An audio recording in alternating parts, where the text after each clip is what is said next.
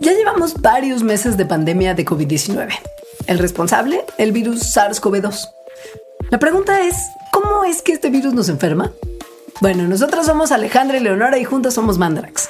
En esta cápsula vamos a platicarles sobre qué es lo que le hace el nuevo coronavirus al cuerpo, desde cómo se mete a nuestras células hasta por qué puede causar mucho daño e incluso la muerte. Entonces, primero, ¿cómo es que entra a nuestras células? Dentro del cuerpo hay unos receptores celulares llamados ACE2, AC2, que normalmente ayudan a regular la presión sanguínea. Los receptores son proteínas que están en la parte externa de las células y tienen una forma particular de reconocer moléculas y dejarlas pasar, más o menos como una llave y una cerradura. El nuevo coronavirus usa las proteínas en su superficie para unirse a estos receptores AC2 y entrar hacia nuestras células, como si tuviera una copia de la llave. Las células de la nariz y garganta tienen una gran cantidad de estos receptores, pero también están presentes en los ojos y otros órganos. Una vez dentro, como todo virus, el SARS-CoV-2 usa los mecanismos de las células para producir millones de copias de sí mismo. Literal, usa nuestras células para reproducirse. En esta etapa es probable que la persona infectada no tenga ningún síntoma, ya que el sistema inmune suele tardar un poco en reconocer que el virus está dentro. Pero a pesar de no tener síntomas, igual puede contagiar a otros porque el virus ya está dentro de su cuerpo reproduciéndose por montón. Los síntomas más comunes son fiebre, tos seca, dolores de cabeza y del cuerpo. Estos síntomas son en parte consecuencia de que el sistema inmune está tratando de eliminar al virus del cuerpo. Si en esta etapa el sistema inmune no logra combatirlo por completo, entonces el coronavirus avanza hacia el tejido de los pulmones, cuyas células también están llenas del receptor AC2. Aquí, como la infección ya aumentó, el sistema inmunológico combate con más fuerza al coronavirus y lanza una cascada de distintas células que empiezan a matar a las células que están infectadas con el virus. Esta batalla deja detrás un montón de células y tejido muertos. Además, permite que se filtre agua a los pulmones y comienza a desarrollarse una neumonía. O sea, los pulmones comienzan a llenarse de infección, líquidos y pus, y por lo tanto se nos dificulta respirar. La mayoría de los pacientes con neumonía se recuperan, pero hay un porcentaje importante de personas que no.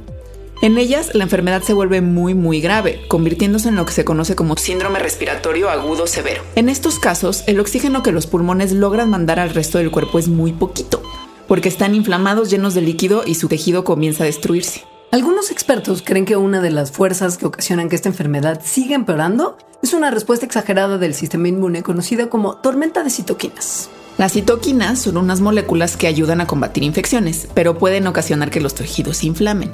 Entonces, durante esta tormenta de citoquinas, una cantidad altísima de estas moléculas es liberada, lo cual ocasiona que la inflamación de los pulmones sea tanta que el tejido se empieza a destruir. No se sabe con certeza qué ocasiona esta tormenta, pero puede ser una respuesta más o menos común ante la presencia de un nuevo virus. Además de destruir el tejido, la respuesta inmune exagerada endurece los pulmones, lo que hace que sea súper difícil poder respirar. Y las células sanas de otros órganos también se pueden ver afectadas. Para este momento de la enfermedad ya hay muy poco oxígeno disponible y las personas con mucha frecuencia necesitan un ventilador para poder respirar. A partir de aquí, los pacientes que sobreviven lo hacen con un daño pulmonar que se cree que puede ser permanente, aun si no necesitaron intubación.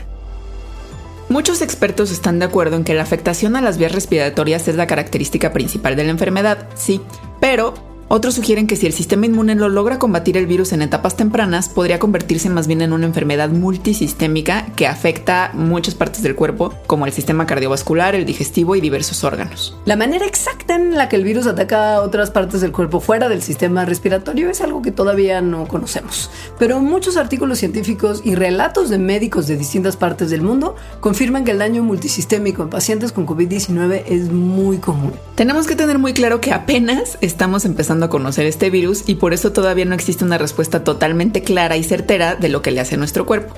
Nos tomará años de estudio tener una comprensión completa de su alcance y efectos. Aún así, se espera que los tratamientos vayan mejorando, como lo han ido haciendo, a medida que aumente nuestro entendimiento sobre este nuevo virus y lo que le hace al cuerpo.